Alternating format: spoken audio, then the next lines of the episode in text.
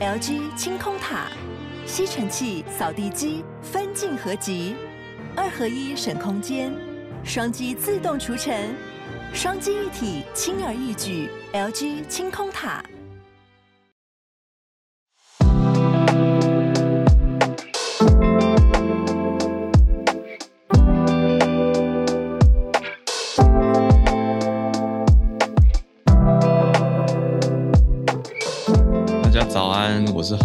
欢迎来到今天十月七号星期五的全球串联早安新闻。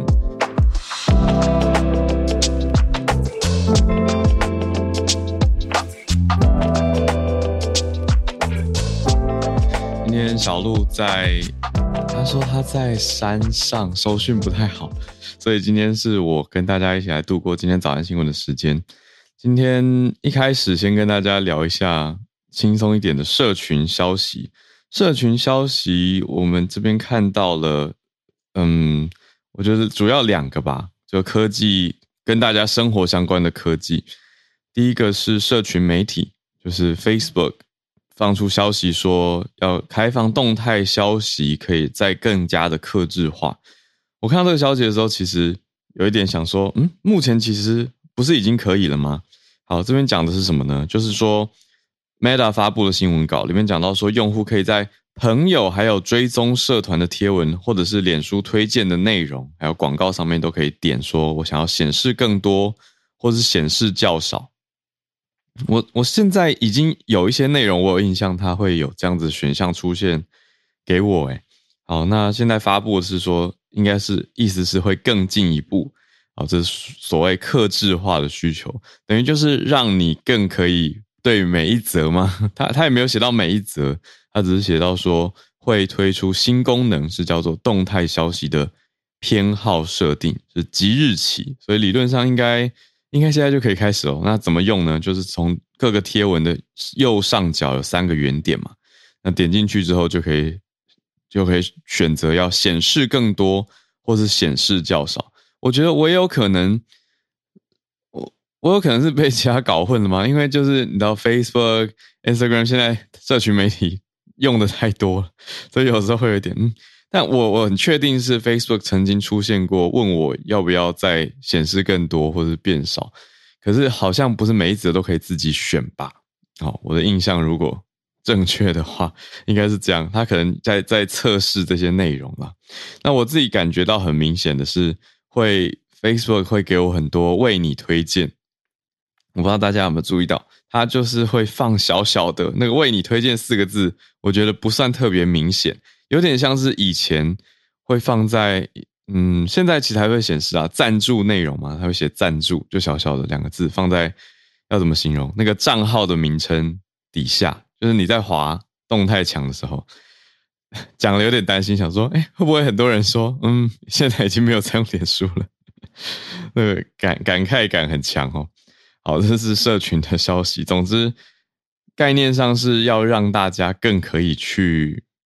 嗯，对平台表达哦，我想要看更多这类型的东西，或者我不想要看更多这类型的东西。过往可能就是从你选择的说，我要暂停追踪这个账号，或者我要取消，或者要重新追踪。那 Facebook 呃，或者说 Meta，它就会判断你对这类型内容，或者你所按的这个内容。呃，一个偏好的方向嘛，他就会去帮你推测，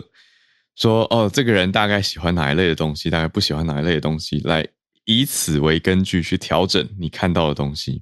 那现在是希望让你更积积极主动的表达自己的喜好，那一定还是会综合演算法的吧？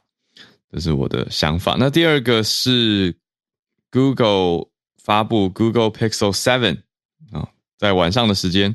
算是 Google 旗舰新手机 Google Pixel 7的消息，还有 Google Watch 也有一些更新。可是因为我啊，他讲错了，Pixel Watch 好，Pixel Watch 智能手表或智慧手表好，所以最新产品有 Pixel 7，还有 Pixel 7 Pro，再加上 Pixel Watch 好，所以 Pixel 系列的手机，嗯。哦，说是我我没有仔细看，所以等一下如果有听友很熟，有看到一些亮点整理，愿意来跟我们分享的话，我欢迎大家，强烈 欢迎大家来串联时间来跟大家多分享。因为我哎，真的我觉得有点可怕哎，就是你知道，一家手机 iPhone 用久了以后，现在看别的，我我我要讲哦，我曾经有我在这一支我现在用的这一支之前要换手机之前，我曾经一度考虑要换别家，我那个时候有。大比较一番，所以有问身边的朋友啊，大家用的感觉如何啊？自己也去好几家门市去实际看看，就最后还是 屈服于屈服于资料储存这件事情，就觉得哦，好像很不想再转换系统，把资料传传走，所以意思是不知不觉一回头就发现哇，自己已经好像深陷系统当中。那现在看。Pixel 系列手机也有类似的感觉，但这个这个说起来很奇妙，因为去年其实也才在考虑过要不要换 Pixel，你知道吗？所以现在又看又觉得啊，有一种遥远的感觉，也有可能只是因为还没有仔细看啊。所以各位听友如果有研究的话，欢迎来跟我们分享。好，这个社群消息大概跟大家分享到这边。呃，开始正式盘点之前，小小聊一下昨天。参加一个朋友生日的餐会，我啦，就有嗯，有几位很有意思的朋友参加这个活动，我们就一桌而已，大概十个人左右。我我也新发现呢，但是好算是知识吧，世界知识更新，也是我我昨天下了一个结论，我等一下跟大家讲，我自己觉得那个结论还不错，是什么呢？就是有遇到一位印度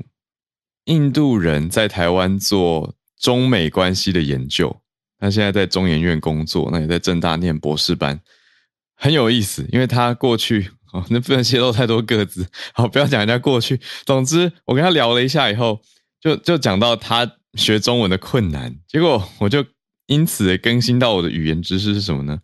就是我们一般讲到印度的语言，大家我们节目上也讲过嘛，印度语言很多，可是因为命中率最高的，我都还是会先猜。对方的母语是不是 Hindi？结果他就给我的知识大更新，他是来自印度南部，他就跟我说他完全听不懂，也不会讲 Hindi。我就想说，我知道印度语言很多，可是落差这么大的嘛？他就是告诉我就是这么大。那他的语言是什么呢？是也印度也很多人使用的，叫做塔米尔语，Tamil 就是 T A M I L。那我听过 Tamil，结果他非常的惊讶，我就我就想说，哎，大家真的没听过？我我我有看过的印象，但是我真的也只仅止于听过而已了。所以后来有聊了一下差别，他说连书写系统都不一样，跟 Hindi 书写系统都不一样，而且是不同语系的语言落差是这么的大。但是我就说，那到底印度人不同地方的人之间用什么沟通？他说英文，很有意思吧？对，那我就说哇，可是大家通常都会先猜 Hindi，对不对？他说也对。所以我的结论就是，嗯，people are limited by their own experience，或是你知道，就是大家会用自己的的经验去推啦。那我讲这句话同时，也是一个警惕，就是讲说我自己何尝不是这样。所以，总之觉得世界很大，就继续继续学习，我觉得是是一个道很好的道理。就觉得哇，当然很开心，因为做这个节目，其实每天都在学习，都吸收到很多新知。可是同时也会。你知道，偶尔遇到冲击的时候，或者是又接触到新的领域的时候，又会觉得世界真的很大，还有很多东西要学跟可以学，所以互相交流吧。好，我们来整理今天的盘点，今天的新闻了。今天的四题会先从中国十一长假放到今天，准备要收假了嘛？那收假的时候就有一些疫情的数字整理，还有防疫政策的消息。第二则则是因为我们这边有些听友在大一些大城市。好，第二题则是延续之前算慢新闻反声音现象的情形，讲到澳洲雪梨创下一百多年来的豪雨记录，算是反声音现象的影响。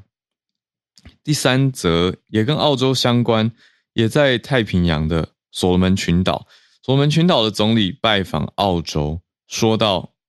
大家也知道，所罗门群岛现在跟中国的关系是很多人的关注焦点。那所罗门群岛总理拜访澳洲，就提到说不会让中国在所罗门群岛设置基地。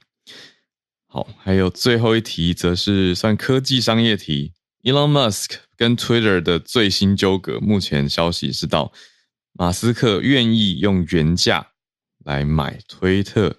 所以又改变心意了，跟之前的想法又不同。啊，之前是好一段时间是不买，那现在是愿意用原价买，细节待会跟大家再来一起看。好，我们今天四则消息，先从。十中国的国庆是十月，呃，应该讲 PRC，PRC 的国庆，对，中国共产党啊，PRC 的国庆是十月一号嘛？那十月一号一直都有一个著名的长假，会放比较长的假期，所以从十月一号一路放到今天星期五七号，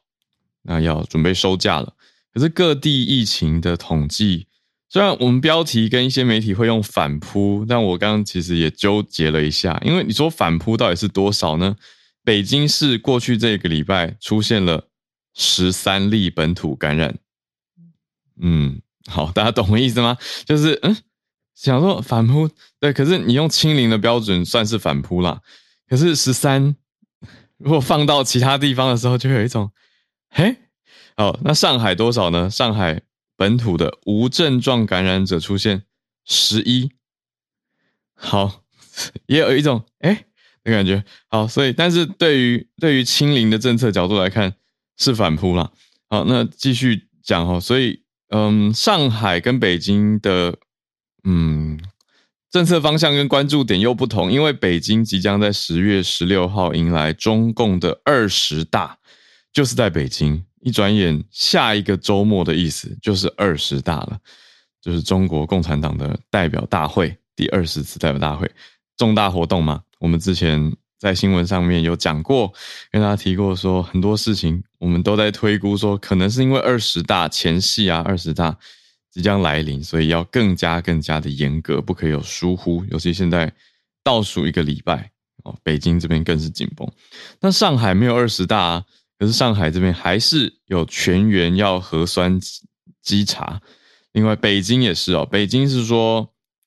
所谓的职工要重新返回工作岗位的时候，啊有人讲岗位，有人讲岗位，呃，四十八小时之内的核酸要阴性才可以回去上班，否则就要隔离开，就是或者在家嘛，就不能收假上班。好，那讲的是八号，就是明天星期六，有一些单位还是要工作的，所以要提出这四十八小时以内、两天内的，嗯，核酸。好，那上海的说法是不漏一户，不漏一人啊。所以虽然讲起来这个数字总共算下来都是几十例、几十例的通报，跟跟其他持续有在追踪的地方相比之下，落差很大。但就可以看出，严格还是严格。嗯，呃，中国真的是很大嘛，所以很多地方的规定也是不太一样。那我们这边也来不及整理所有不同的地方，因为像有我们就有听友在深圳啊，有听友在各个地方，也会时不时的传一些讯息来。啊、有时候看到，诶，深圳好像比较好了，因为他听友传来的照片是在路上，他拍路上其他的车，我就说，哦，你们解封了。那他就会说，嗯，可是又有传出消息，所以大家神经紧绷，等等等。总之，最近还是会有一种，嗯，用清零政策去要求的话，就真的很严格。可是，当然我也会忍不住问听友说，难道难道没有一丝的反抗的感觉，或是提出抗议吗？好，答案是整体没有。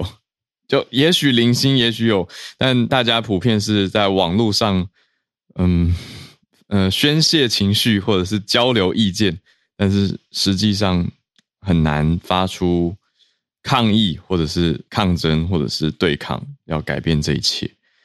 这是对岸的情况。好，我们来到第二题，第二题讲到反圣音，还记得之前我们有一天早上的 SMC 早科学那天，SMC 的同仁来跟大家分享了声音现象、反声音现象是什么？今天这一题就。当做一个 follow up，反声音现象的影响吗？应该是哦，雪梨一百六十四年来最大的降雨量。澳洲最大的城市就是雪梨嘛。好，那小鹿是说他今天在山上，但我不确定他应该理论上还是在 Tasmania 吧，可能还没有回到澳洲本岛。那雪梨是在本岛啦，就可能这个雨应该没有下到塔斯马尼亚。那但是这个是非常非常大的雨，也是非常潮湿的一天。接下来的两两天左右，因为消息是从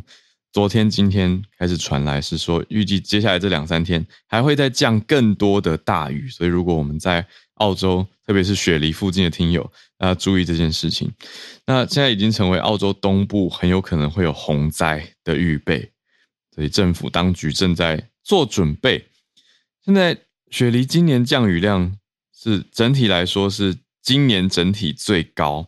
哦，所以接下来几天，但接下来几天还会再降啊，所以大家会特别关注。他讲的是年度的总降雨量。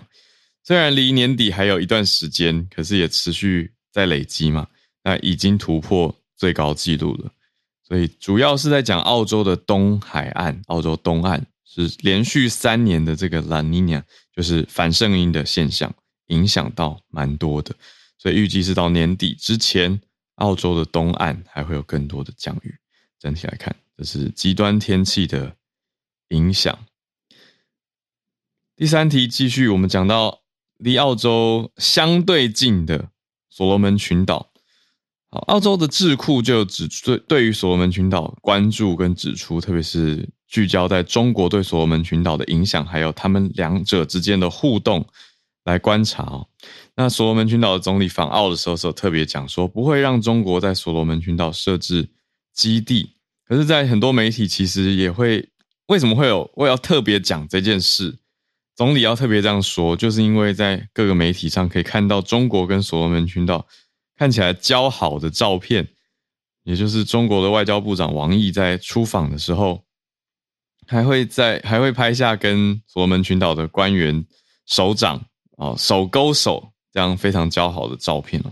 那澳洲这边的智库单位叫做战略政策研究所，澳洲的 Strategic Policy Institute 发布了一份报告。指出说，中国共产党从去年底就开始用各种讯息，特别是假讯息，还有错误的讯息，要来影响所罗门群岛。影响什么？就是所罗门群岛的舆论，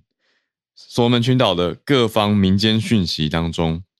，PRC 有用一些势力去介入，来影响大家对中国的相关公共讨论。那目的是什么呢？就是要减少反对或抵触。中国共产党立场的相关消息。去年十一月的时候，所罗门群岛首都有爆发一场动乱。那当时中国的共产党就利用媒体啊假消息，要影响大众对于安全问题还有西方国家的一些看法。所以分析成呃分析人员就写到说，这些讯息跟中国共产党的区域目标一致是什么？就是影响所罗门群岛跟他。周遭或者是过往所谓盟友，像美国、澳大利亚，就澳洲之间的关系，哇，这样延伸出去，你就会觉感觉到，对，的确，假消息，你说影响大家对一个国家或是对一个在地议题的看法，好了，甚至在这边讲的是不止一个国家，因为你 他对某国有好感，可能也会同时因此跟着去仇视或者是喜欢其他的国家，所以。真的是改变一个人的认知，也因此我们讲说认知作战嘛。那报告里面有讲到哦，也跟台湾有关系，因为在在这个动乱之后，这些所谓假消息或社群消息，它的方向影响方向是什么呢？内容是指责澳洲、美国跟台湾，说这一场首都动乱的背后有台湾哦，说台湾也去煽动了这一场所门群岛首都的动乱。所以，他是在这个动乱之后的几个礼拜期间，中国政府去推推广了这些说法，推动这些说法。那他也用一个更广大的说法，说有一些别有用心的外国势力，等等等。哦，好，那就是这些这些消息。所以也看到他们之间的交好。那现在呢，所罗门群岛的总理拜访了澳洲，才特别讲说不会让中国去设置军事的基地，好，澳洲总理艾班尼斯他接见，在这两天的时候接见所罗门群岛的总理，叫做苏加瓦瑞。接见的时候呢，两个人谈的主题之一，一大主题就是区域共同的安全承诺。这个我们之前在新闻上也讲过，这些 safety commitment。那澳洲媒体的报道提到说，苏加瓦瑞还特别告诉了艾班尼斯说，不会允许中国在所罗门群岛设立军事基地的。好，那他是在坎培拉来跟澳洲的总理见面，两个人并没有对外召开记者会，也就是说没有对外召开宣布结果还有谈的内容，可是有发表联合的声明，就讲到说他们要重申对于安全的共同承诺。还要对区域和平啊跟安全来采取以太平洋家族为优先的立场。好，这个时候这个论述又回到了太平洋共同的想法，特别是在讲太平洋的岛国跟太平洋的或大洋洲的大国，包括澳洲。那两者两人之间互相谈的题目，主要是真的是聚焦在区域安全。好，另外除此之外也有提到。要有一个大太平洋地区要和平啊、繁荣啊，要有韧性等等等。可是大家实际在看的还是美国跟澳洲在外交或政治角力上是要去阻断、阻止中国的势力日益在太平洋地区扩张。那所罗门群岛就变成了一个太平洋这边大家特别看过去的一个焦点，因为在太平洋国家里面，所罗门群岛特别明显的跟中国交好。因为一九年的时候，小回顾，所罗门是跟台湾断交，跟中国建交嘛。一转眼已经三年了。那今年四月的时候，所罗门也跟北京签了一个安全协定，所以这个时候，美国跟澳洲就特别特别关注，就担心说中国会不会利用所罗门群岛来加强自己在太平洋的军事部署。所以从四月那个时候讨论，一转眼又过了好几个月的时间。所以现在的更新消息是。如此，好，我们今天的选到最后一则，想说怎么讲啊？这这其实本身应该不算是很轻松的消息，但是放在礼拜五，大家看看大公司还有科技界、商界的消息，好像不知为何跟前面几题比起来轻松很多，就是比起大国政治跟外交势力。好，那我们还是来了解一下哦，就是 Elon Musk 现在又说要买。推特了，所以到底会不会买成啊？这个拉得很长哦，这出戏。好，那我们来看一下，现在看到的成呃，目前的消息是，马斯克他愿意原价来买推特。那有消息传出来说，一个私募基金，哦，叫做阿波罗，还有跨国投资公司第六阶，好，这两个公司，他们是不是要退出？融资协商，好，本来是要一起来谈的，是说要提供融资嘛，就是给给马斯克 financing，因为这个价值是推特最后的收购案谈到的是说价值定在四百四十亿，好，四百四十亿美元这样子的价格，那他们就推估说，嗯，理论上马斯克虽然首付了，但是他还是需要一些融资，也许你跟现金的周转啊、状态等等。有关，但是现在的消息是，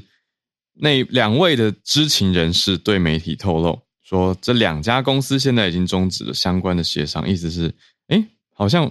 不用融资，嗯，那那就是换句话说，马斯克不用跟他们借钱，要自己直接原价购买吗？好，阿波罗还有第六阶之前一直在跟马斯克的团队在谈判，就说要融多少呢？是超过十亿美元的。而且要得到优先股权的一种融资，但是现在大家就在谈，那到底到底是不是用原价？各方消息不一。那现在经过了最新的消息证实，消息人士是说，在几个月前其实就已经没有相关的谈判了。好，那具体的时间到底是什么时候呢？他说大概是马斯克那个时候在重新思考要收购的那个时候，马斯克的。收购计划最早是四月提的，可是七月反悔。但过去最近的这一个礼拜又转折，好，所以本来是说要买，四月说要买，七月不买，那这个礼拜又要买。那现在是在谈价格啦，是每股五十四点二美元的原价。因为这这样的收购案谈的都是每股多少多少钱嘛，就多少多少钱 per share，那总金额所以才算上去，预估是四百四十亿美元。结果你看，从四月到七月到现在十月，已经连续好几个月的诉讼，嗯，也是损害到了推特的品牌，而且让大家更加觉得马斯克怪怪的这样子的，嗯，整体观感会继续的观看下去。好，那既然讲到这个，总之现在消息因为还没定嘛，未定之天就继续看咯。那大家看的是说，哎，马斯克他是不是他要卖出一些 Tesla 的股份，那再用一些大型投资者的股权来融资资金，用来收购推特。好，随着时间的变化，那大局情况也一直在变化嘛。我是想到说跟大家。算慢小慢新闻补充一个，我们在早安新闻讲过的是 Optimus，也就是马斯克这边在提倡要推出的人形机器人。其实，在我们讲完的隔天就是发表会了，当天或者是隔天就是发表会。那也有一些朋友转给我看，我就看了一下，就觉得诶，跟模拟图又又还是长得不太一样。嗯，可是就想到 James 的分享。就会知道说哦，这些都属于 robotics 的范畴，所以我会我会想到补充给大家的是，我会忍不住对比的是一个商业模式的的事情，就是大家乍看会觉得，你本来做电动车，你好跑去做人形机器人，看似很不一样，可是回到核心技术，它都是所谓机器人学嘛，robotics。我就想到一家大公司，是日本的雅马哈，因为雅马哈。他做乐器，还有他做引擎，其实核心技术有联动，但大家会看一开始看会觉得，啊，他也太广了吧，怎么那么跳跃？但真的是同一家公司啊，就是做音乐的雅马哈跟做机车的雅马哈，它是是同一家公司没有错，而且还不止这些，他们的技术也有很多的延伸。那当然，这个工业发展跟战争当年的历史啊，也是有很大的关系，所以我。我后来看特斯拉，就会联想到雅马哈的商业延伸方向、核心技术，所以小小自己的观察跟延伸跟大家分享啦。好，我们的四题到这边，今天时间来到八点二十九分了，可以提早进串联，欢迎各位听友举手，让我这边从 Clubhouse 可以看到大家所关注的消息跟标题哦。那看时间，我们今天也许有机会多邀请几位上来跟大家分享。你所关注的消息，哇！我看到有三 C 题了，好，还有哎，上个礼拜有来跟我们分享攀岩还有暴食的 Veronica，那周末即将来临，说可以让大家听听看相关的选项跟资讯，也有机会在连假的时候，还是还是说严管会爆满？好，我先不猜了，我们来跟 Veronica 连线。早安，Veronica。早安，Howard，大家早安。好的，呃，今天要跟大家分享的是，呃，因为上次跟大家分享的是 IFSC 它在雅加达举办的呃世界杯攀岩比赛，那这一次呢，要跟大家分享的是呢，呃，是在呃，就是即将在呃韩国首尔二呃十月十号到十月十六号举办的攀岩攀岩亚锦赛。嗯，那这一次呢，其实会让人很兴奋的是，因为除了呃，就是攀岩国手，呃，那个红莹，对李红莹，或还有就是林秀如之外呢，那这一次其实有很多很多的年轻的选手，他们也出国比赛，那很多都是第一次出国比赛，那而且这一这一群年轻的朋友们，几乎平均年龄都不到二十岁，甚至是有的是国中生。哎，这么这个这个是青年赛吗？还是说这是一个标准国际赛，只有青年组？呃，其实这个呃攀岩比赛的话，就是要看这一次有没有分，呃，就是那呃成人的话，那可能就没有去分、嗯、去分这个呃，就是分分年龄。但是如果是以 junior 来讲的话，可能有特别的去区分。对，嗯、那所以这一次呃，那就我知道的是说，呃，这一次的这些年轻的选手们在明天即将出发到首尔。嗯，那其实可是比赛在十号下星期一，那刚好星期一是国庆日，嗯、对，所以呢想说先赶快把这个资讯先跟大家分享，因为呃，我们找了很多呃相关的这些攀岩的呃消息、比赛的消息，可是亚锦赛目前的消息真的很少，真的非常非常的少。对，嗯，嗯谢谢 Veronica。那我想问的是，在连假期间，通常报使馆或是室内攀岩是会特别热门、特别多人的吗？呃，会，而且哦，会，而且还有一个时间点一定会更满，就是天气不好的时候。哦，雨天备案吗？是，没错，对。那然后再跟大家分享一个消息是，嗯、呃，像呃北部某一个岩馆呢，最近有请到了日本的定线员来台湾做这个严管的这个定线的设计。那这几。嗯当然，这两周的这个呃严管，就某一个严管，他们呃的那个呃报报时人数都是暴增的。对，哎，定线员，定线员是要实体在现场一直操作的嘛？他不是帮忙调整一些设计的意思。呃，应该是说，而且我很外行，没问题，没问题。定线员，嗯嗯，定线员的意思就是，其实呃室内室内攀岩跟呃户外的攀岩是很不一样的，是。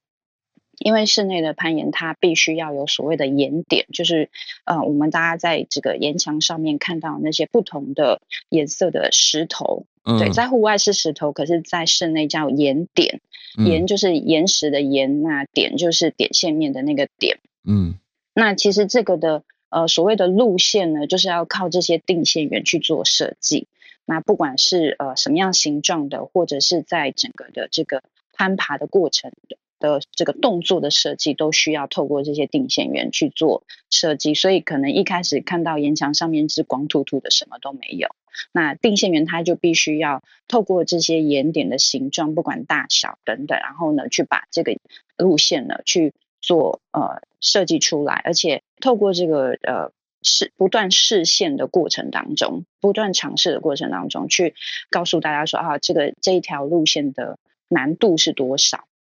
嗯，对，所以这个定线员的的工作其实很重要，是因为第一个，他们要必须能够确保说，在攀爬的过程当中，呃呃，攀爬的人他们是不容易受伤的。嗯，对，这个都全部都需要考虑进进去。嗯嗯，所以他可能会给岩馆一些建议吗？调整岩点吗？呃，是直接就设计路线。哦哦哦，由他来设计，所以对，所以那些岩岩点是可以拆跟调整的哦。嗯，对，可以的。哦。了解，哇，长知识，定线员把这些线等于路线确定下来的意思，是是，哦、然后而且其实不是只有他自己爬过之后才算，嗯、而是现场其他的其他有所谓的试爬员，就是也是尝试爬，嗯、对试爬员，他爬过之后有没有什么需要调整的地方，他都必须要跟这个定线人这边做讨论。嗯嗯嗯。嗯好，虽然听起来人会很多，可是我我还是 我可能会去看看，在连假期间，非常非常欢迎。如果说刚好这三天连假，其实是期待是希望天气好，因为大部分的、嗯、很多岩友都喜欢去户外，反而比较不太呃不太想要在室内跑，哦、因为想说天气好，当然就是往户外跑。对，那如果说天气不好，那就就真的只好雨天备案。嗯哦，那有一个时间点可以提供 Howard 参考，嗯、就是早上，嗯、早上人一定少少。哦、我们早安新闻一定做得到，理解理解。就傍晚，嗯，傍晚可能就很多人下班以后，呃，因为是连假嘛，所以基本上大家一定是睡得很饱，哦、然后就是中午中午之后，大家那个人潮就开始涌现。嗯是。嗯。嗯，好，力拼。谢谢 Veronica 今天的消息，大家也可以谢谢。帮选手加油。好，我们继续连线到南加州的 Charlotte。Charlotte 早安。Hello，Hello，Howard 早安。呀，刚刚 Howard 刚好讲到这个啊。呃马斯克的新闻，然后想说，我补充一下，嗯、这个呃是最新的一个多小时之前，其实法庭又做判决，所以我想说就是做做一点补充，然后待会再分享我要分享那则新闻。那呃，马斯克。的这个跟 Twitter 的这个诉讼，其实如果大家还记得的话，就是这个诉讼其实从嗯、呃、开始 file 开始，就是已经决定说十月十七号是他们的庭期。那只是在那之前就有双方有很多攻防。那最新的当然就是大家讲到说，哦，马斯克又觉得说好没关系，我来原价购买。那今天。大家觉得呃最特别的一点是，法官呢，surprisingly 哈、有一个呃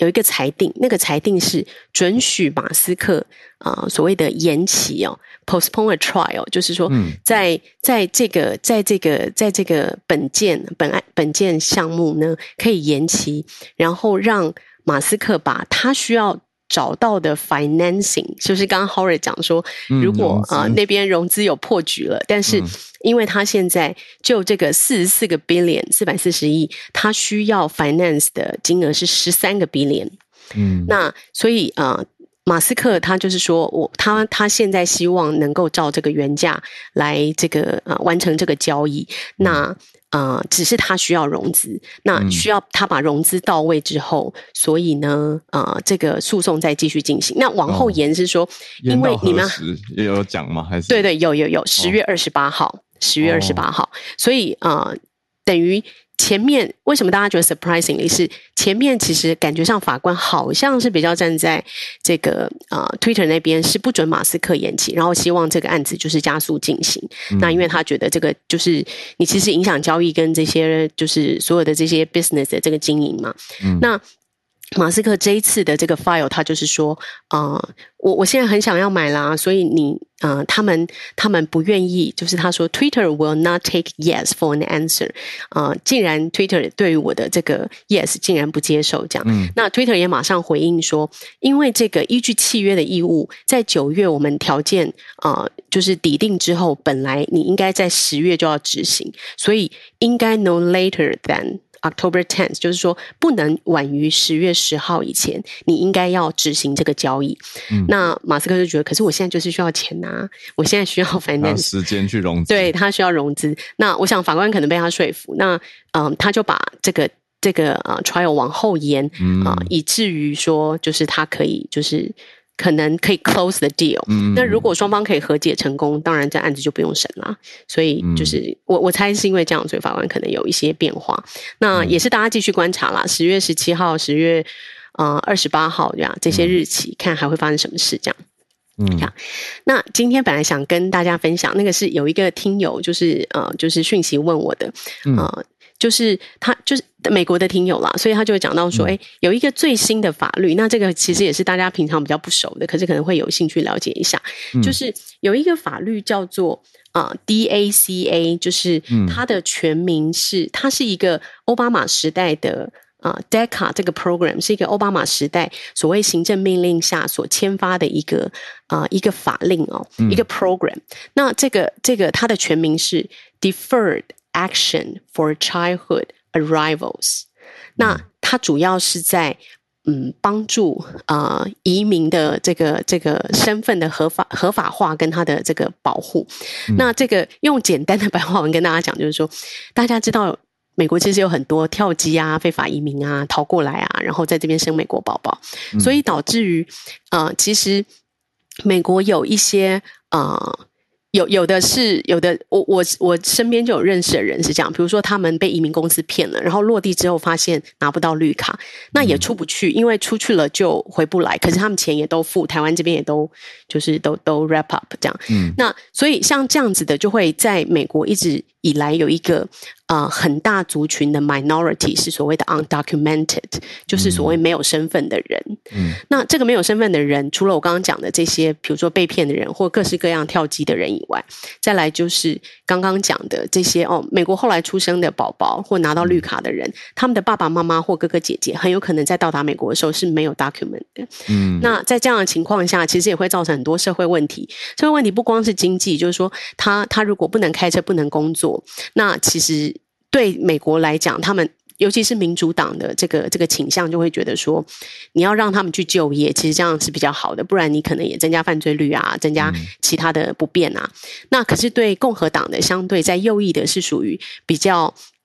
不希望这样过度就是呃宽松的移民政策，嗯、导致于很多人会 take chance 啊、呃，然后呃就是会有这样子的一个对对对，会有一个这样的、嗯、就是试试看嘛，侥幸心理。嗯、然后同样的也会，因为他们相对来，他们觉得很多移民来，你如果是 minority，相对是比较没有经济收入的，是造成啊、呃、社会福利的负担。嗯、那这个是比较右派的想法。那奥巴马在二零一二年的时候，他用行政命令啊、呃、就通过了这个 DACA 的这个这个一个 program。那也就实行了十年。嗯、那拜登在今年，他就是想要 renew 这样。那现在呢，被这个美国的这个嗯 Federal Appeal Court，就是在礼拜三，嗯、就是联邦的上诉法院啊、呃，做成说，其实你这个 program 本身是违反美国的移民法规的，就是说。嗯他他其实简单，这个是有一点点，就是法律小教室，就是说他觉得你不能用行政命令去 bypass 一个国会啊、哦呃，国会过的对对国会通过过的法案，那你行政命令的位阶，你是属于等于你没有一个更高啊、呃、更高程度的，比如说啊、呃、公众的参与，或者是说国会议员的讨论，那你就是等于你 sign sign a note，那你就是有这个 program，虽然你是为了 protection，、嗯、但是。对，这个就是他他们的程序啊正义的问题。呃、对对，他程序上他觉得这个不符合法规。嗯、那其实可以看到右翼很多，现在法院就是呃，等于怎么讲，就是把这些法规废掉的方式，都是从法律程序的这个 basis 啦。哦、那。美国的司法部呢就说哦，我们要上诉到底。然后拜登也说哦，我们非常 disappointed 哈，因为这个啊、呃、这个法规接下来的影响就是啊、呃，他们不能再发给任何新的这些 protection 或 issue 的这些证明签证，或者是给他反正进入移民或绿卡的程序，或者是工作证的程序。嗯、也就是说，现在还在里面的法官同意你。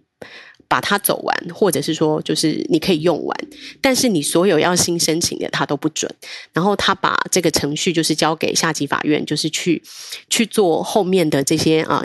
已经已经啊、在这个程序当中 pending 的人啊、下级法院可以做一个处置，但是原则上就是还是对他们有一点保护啦。那新的就是啊、让这个法院法案向后，不是法案哦，应该算 program，因为它不算是一个正式的法案。让这个 program 向后啊、呃，不能再继续有效。那现在美国司法部所谓的法务部就是在上诉当中呀，那会影响非常多移民的法律。那目前估计是所谓的六十万 immigrant dreamers，、嗯、就是有美国梦的 dreamers，他们可能会就是没有办法取得合法身份呀。嗯、那就是这个数字目前是这样。dreamers 我记得也是一个缩写，对不对？它好像是嗯、呃，有一个叫做就是。The Development Relief and Education for Alien Minors，它也是一个法案，就 Dreamer 法案。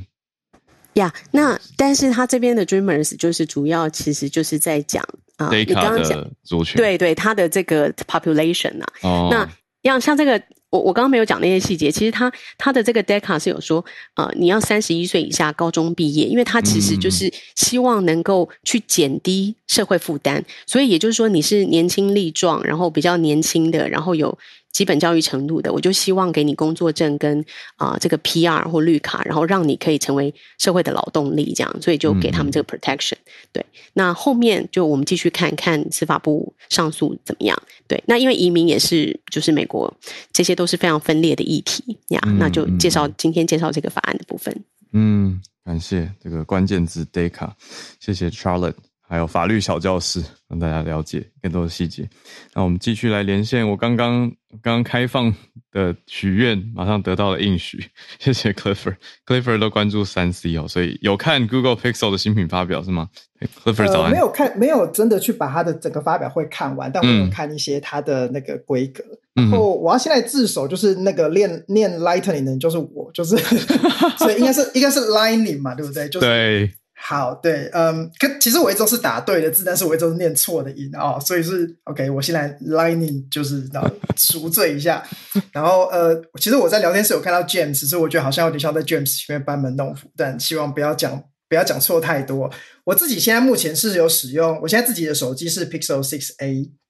是他们的比较平价的手机的版本这样子。那 Pixel 从 Pixel 六开始，他们自己使用了他们的自研的晶片，叫做 Tensor 嘛。那只是呃，事实上它也不能够完全的说它是一个自研的晶片啊，它更像是就是呃，他们跟三星，他们跟三星合作，然后呃，他们真他们用原本三星的其中一个晶片，然后在那上面去进行修改这样子，嗯，所以。它不能够完全像是说，比方说像 iPhone 在设计自己的 A 系列的晶片的时候，他们的设计是完全自己来，然后交给 TSMC 去代工，所以其实蛮不一样的。嗯、可是这也还是好的一步，就是哈。好，那回到这次的新品来说，就是 Pixel Seven、Pixel Seven Pro，然后跟 Pixel Watch。呃，先讲 Pixel Seven 跟 Seven Pro，嗯。昨天这前几天酸完这个 Apple，我们这次来酸 Google 好了。所以 就是呃，Pixel Seven 跟 Seven Pro 其实非常相似于 Pixel Six 跟 Six Pro，没有真的差异太大。那我觉得他们绝大多数的 effort 应该是全部都放在修正于就是各种各样的问题上面，因为等于是 Pixel Six 是他们第一代开始自己使用自研的晶片。嗯、那事实上就是嗯。我我我大概可以这么说，就是会想要买 Google Pixel 这个系列的人，很多其实都是 Google 的，就是蛮爱好的爱好粉丝，就有点像是你买 Apple 那种，有有些人是那种很狂热的粉丝那种感觉类似。哦。那可是 Pixel Six 在这个就是 Android 的 Community，其实会发现，就会开始看到一些新闻，是过了这一年之后，嗯，有一些就是这个 Community 的新闻，他们的说法比较比较像是 Opinion 啦，他们就会说。蛮多的使用者本来是很有热情的，可是却被 Pixel Six 上面的各种 bug 搞到对这个品牌有点没信心。哦、这件事情我完全可以理解。Pixel Six 上面的 bug 其实真的很多，他们用这一年来就是修正了非常多东西以外，嗯，他们有些东西其实几乎是没有办法真的靠着软体来修正的。其中一个很致命的东西就是他们的那个 Modern 晶片，就他们的数据连线晶片的 performance 非常的糟糕，就是。Pixel Six 所有的手机的讯号强度都比就是其他的手机来的弱很多，那这个很有可能是完全无法以他们软体更新的方式来去做修正的。这件事情可能是硬体问题。对，很有可能是硬体问题，嗯，所以这件事情是呃，可以在 Seven 上面观察有没有就是得到改善。那、嗯、其实他们之所以在通讯晶片上面遇到这个问题，就是因为他们全部改用三星的解决方案嘛。那三星解决方案的的问题就在于说，目前的通讯晶片其实主宰还是高通。比方说，像 iPhone 所使用的数据晶片，其实一直以来都还是使用高通。那它它可以说几乎是顶标这样。那、嗯以前就是他还在使用高通的，就是处理器的时候，他们的呃，就是数据芯片也用高通。那个时候其实没有太大的问题。可是这一次全部都换成三星了之后，就是这个东西变成了一个非常致命的问题。这样，所以这个是如果大家有想要买 Seven 的话，我知道他们改了晶片。嗯，但是还是三星的。那至于他们到底有没有改善，这是一个值得观察的后续的东西。嗯、那其他的事情上面，就是晶片的效能增加并不多，不过在 GPU 的效能上面有显著的改善。但无论如何，Seven 的就是 Pixel Seven 所使用的晶片，其实都并不是旗舰机里面最顶、最最快的晶片。就他们已经完全不走那个，就是直接跟你就是呃。要到要做到最最佳的最佳效能的这个这个路线，他们没有要跟你拼这个，他们想跟你拼的都是，比方说在相片上面的处理，比方说像在 AI 上面语自然语言处理这些这个方面，他们现在都专注于在做这些事情上面。这样，嗯，好，那其他的亮点就包含了，比方说 Seven Pro 有新的五倍的光学变焦镜头，那呃，相较之下，比方说 iPhone 是是三倍这样子，iPhone Pro 的话是三倍。嗯，好，那呃，有一个比较有趣的事情是。他们没有特别的硬体，就是他们不太像是 iPhone 有一个特别的，就是 Face ID 有那个有有有用一些，它是有用深度的做法去有有打出那些你看不见的光线，然后去测量你脸部的深度来去做那个脸部解锁。嗯。可是这一次他们却做了，他们却在没有特别的硬体的状况下说，我们这次支援脸部解锁，这是一个蛮有趣的一件事情。这样就是他们没有做特别的硬体。那可是他们也说了，嗯、这个只是只能够拿来解锁，呃，就是就是那个 lock unlock unlock 你的那个锁定画面，它不能够取代指纹辨识。所以，比方说，如果六要用 Pixel Six 的时候没有这个。Pixel 6的时候没有，那所以也就是说，现在的状况是你在解锁一般的手机，你可以用脸部解锁。可是如果你要用，比方说像 Google Wallet 去付款的时候，你还是用指纹辨识啊。所以它它并不是完全取代掉，它就是多，它就是两个都有，那让你自己去选择这样子。嗯嗯。好，所以这个大概是 Pixel 7的部分。那 Pixel Watch 的话，嗯、呃。比较令人担心的大概有两件事情啊。其实第一个是他们上面使用的晶片也不是真的很新的晶片，他们上面使用的晶片是大概四年前的晶片。这个晶片一样是三星的。那四年的现在听起来好久哦，虽然很久，对不对？对，所以 我是觉得现在大家是不是都很 很心急？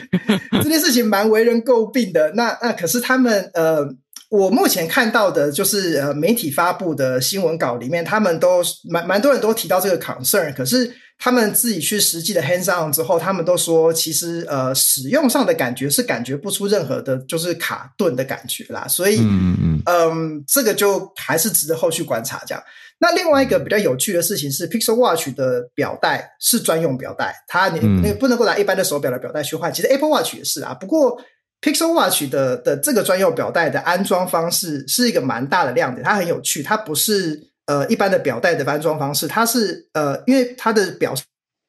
的嘛，然后它的表带的，就是接着的那个地方也是个圆弧形的，嗯、所以它在安装的时候，它是靠在那个圆弧上面，然后滑进去，嗯，它是用滑的滑进去之后，它会自己扣上，嗯，这是一个蛮有趣的，就是安装方式，然后蛮多媒体都有提到这件事情的，可是。因为它就是是专用表带，所以这也这也另外一个 concern 就是说，如果今后你想要自己换别的表带的时候，你就没有办法，你就一定得要买它的，就像 Apple Watch 就得要买它的。这是一个比较值得可以，就是大家如果有兴趣想要去看、想要去买 Pixel Watch 的时候，要值得注意的东西。这样，嗯，好，大概就是这个样。谢谢 Clifford。好，那我们真的听到更多了解。几个大厂的状态，来继续连线到香港的听友 Bernard，Bernard，Bernard，我们还是维持的哦，怎么真的整个礼拜是诺贝尔周诶，现在是文学奖嘛，Bernard 早安，好啊早安，然后呃对，就继续诺贝尔诺贝尔周的这是呃的奖项的这些公布，然后就就今。这一次分享的就是刚出炉的文学奖的得主，就是呃，这是法国的知名作家，然后他中文翻译的话，这是安妮艾诺，然后他其实我用几个呃形容词来解释，在形容他的话，他是一个呃，他是一个女呃女权呃主义者，然后他是一个大学教授，然后他是一个作家，然后他其实就我讲一下他的一些。他的他出了好多书，然后他主要的书籍是主要是讲是自主要是自传体，就是讲说他自己的一些个人的经验跟历结有一些还有结合一些历史的背景，比方说他有讲到他的呃父母当时候的社会的状况，还有讲到他当时候的青少年的背景，还有比方说他有跟一些呃有跟一个男性他那个时候在交往的。一些恋爱，然后那个恋情，还有一些激情，然后还有讲到他之前的一些堕胎的经历，然后他要讲到他母亲的死亡，所以他其实很多不同的书，其实讲他都是那种很多，呃，比较说他以自己个人发生的事情为主要的，然后再。扩展成为不同的呃书籍这样子，然后我就讲呃，我特别讲一下他两本书好了。然后两本书，因为其实这两本书跟最近的，就是最近一两年的时事是有一点类靠近的。嗯，他有一本书了，就是一九七四年的时候，他出了一本书叫《Cleaned Out》，就是呃。我我翻译叫清空啊，所以他他其实在讲说他第一次的就隐瞒自己家人第一次堕胎的一个经历这样子，嗯，然后他在二零两千年的时候呢，就有另外一本书，然后他出了一本书叫做《The The Happening》，然后就是呃，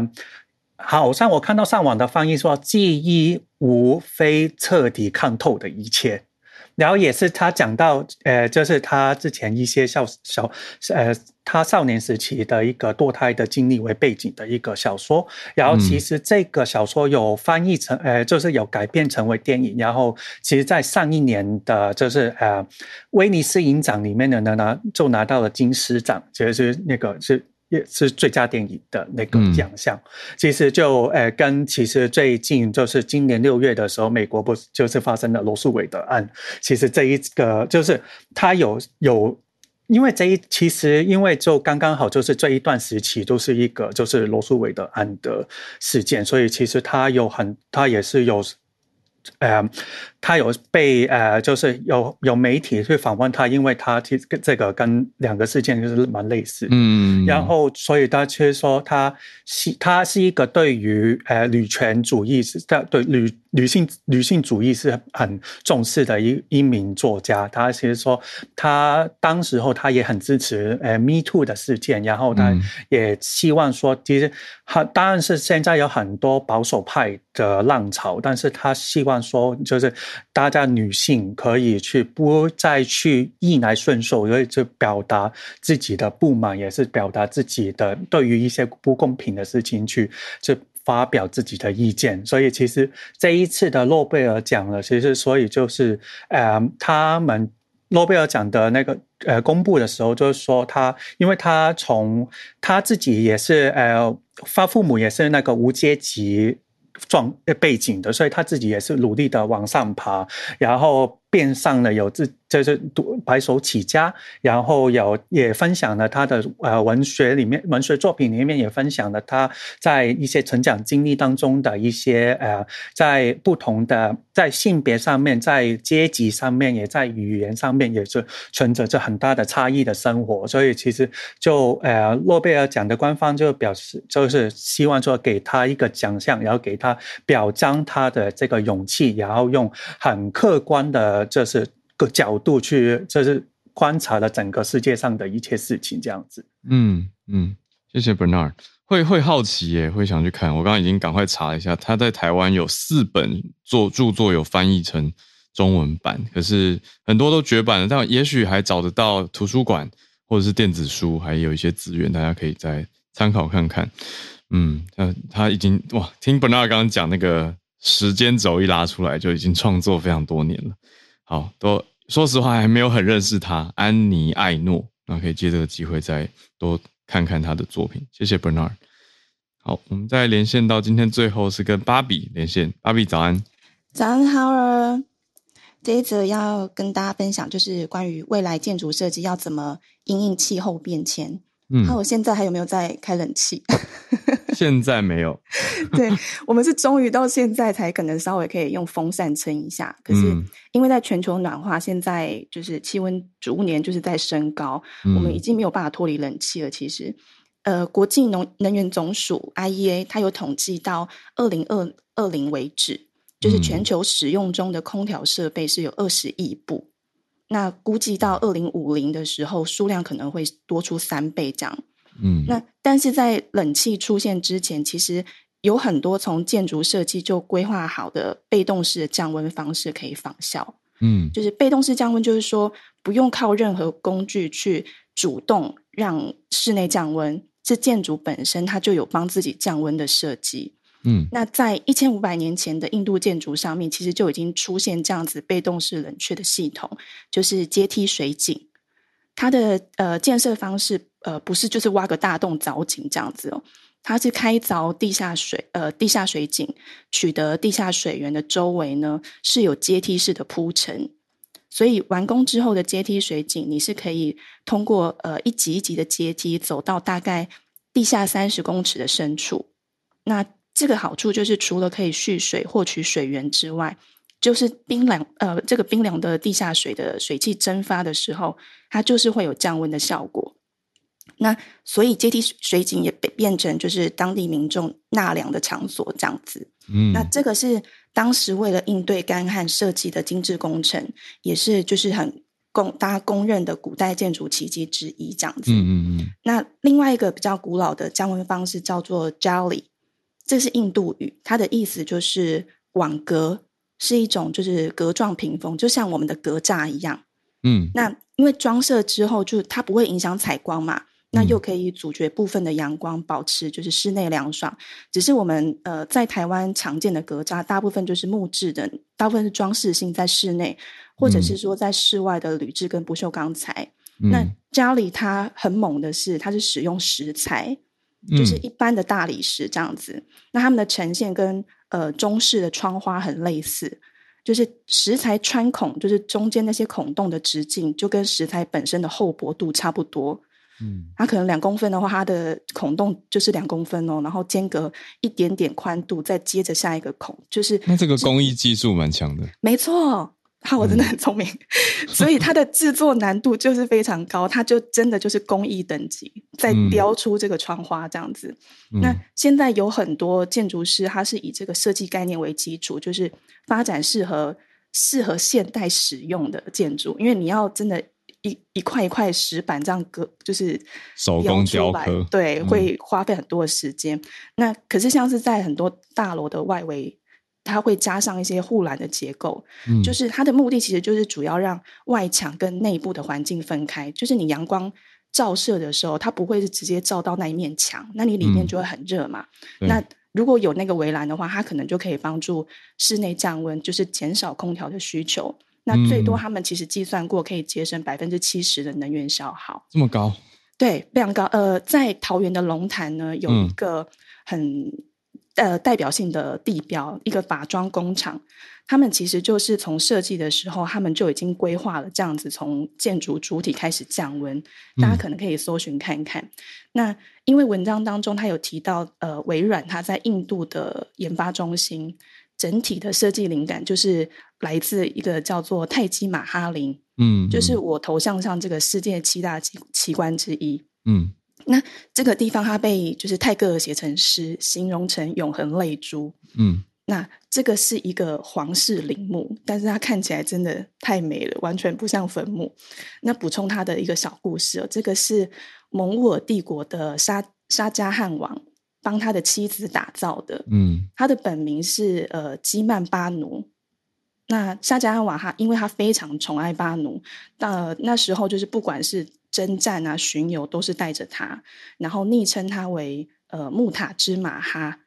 所以马哈就是我呃这个名字叫马哈林嘛，他其实不叫泰姬，也不叫马哈，他的、嗯、他的马哈的名字是这样子昵称而来的。嗯，他这个意思就是宫中翘楚，就是整个宫廷他最受宠的意思。嗯，那他们的恩爱程度是结婚了十九年，他们生下了十四名儿女。嗯，那巴奴他就是在第十四次分娩的时候难难产，那就死在军营了。哦、对，那这个是他的遗言。他临终前，他就是要求沙加汗不能再娶，嗯，然后要就是要帮他打造就是美丽最美丽的陵墓这样子，嗯嗯、所以才诞生这座泰姬玛哈陵。那这里是在一六三二年的时候开始建造，然后大概历时二十一年完工。那我们最后换算它的建造的费用哦，大概是八点二七亿美元，嗯，折合台币大概两百六十三亿左右，嗯，对，就是是一个非常值得，就是现在还是它是开放参观的，嗯，嗯，所以大家可以看看，就是有一些布洛克也写了游记这样子，嗯，那有兴趣的朋友可以搜寻 BBC 放在 Future 专栏的报道，也想跟大家分享。谢谢芭比，很精彩的整理哦，不是只是告诉我们还有。补充历史小故事，还有这些建建筑的功法，我觉得听到比较刚刚最震撼的是那个，应该说它的功效吧。因为尤其是看着家里的冷气，就会觉得啊，我们是不是都为了省事，就想说啊，一台冷气就解决了？可是有更大，你说放大格局去看的话，从建筑的设计开始，还有芭比刚举的桃园的例子，就可以有一些效果。我觉得可以让大家多多多思考这个面向，因为我们一直在讲环保，环保好。那就谢谢大家这个礼拜的串联支持，也特别谢谢今天从 Veronica、Charlotte、Clifford、Bernard 到刚才芭比的分享。我们这个礼拜礼拜五的串联就到这边告一个段落，祝大家有一个美好的周末连假。也先预告一下，台湾是放六日一，所以会放八号、九号、十号，也就是星期一的早上。还有星期一那一天也不会有 podcast 的更新，就全球串联早安新闻一直都是跟着台湾见红就放嘛。好，所以就跟大家预告一声这件事情啦。就礼拜一不要以为，诶，浩尔怎么又没有出现？然后礼拜一是休息，所以礼拜二会继续回归早上八点的全球串联早安新闻，我们就到时候再见了，大家。好，那就祝大家 Happy Long Weekend。I'll see you on 哦，对，空中也是 see you 吧。好，on Tuesday，好，到时候见，大家拜拜。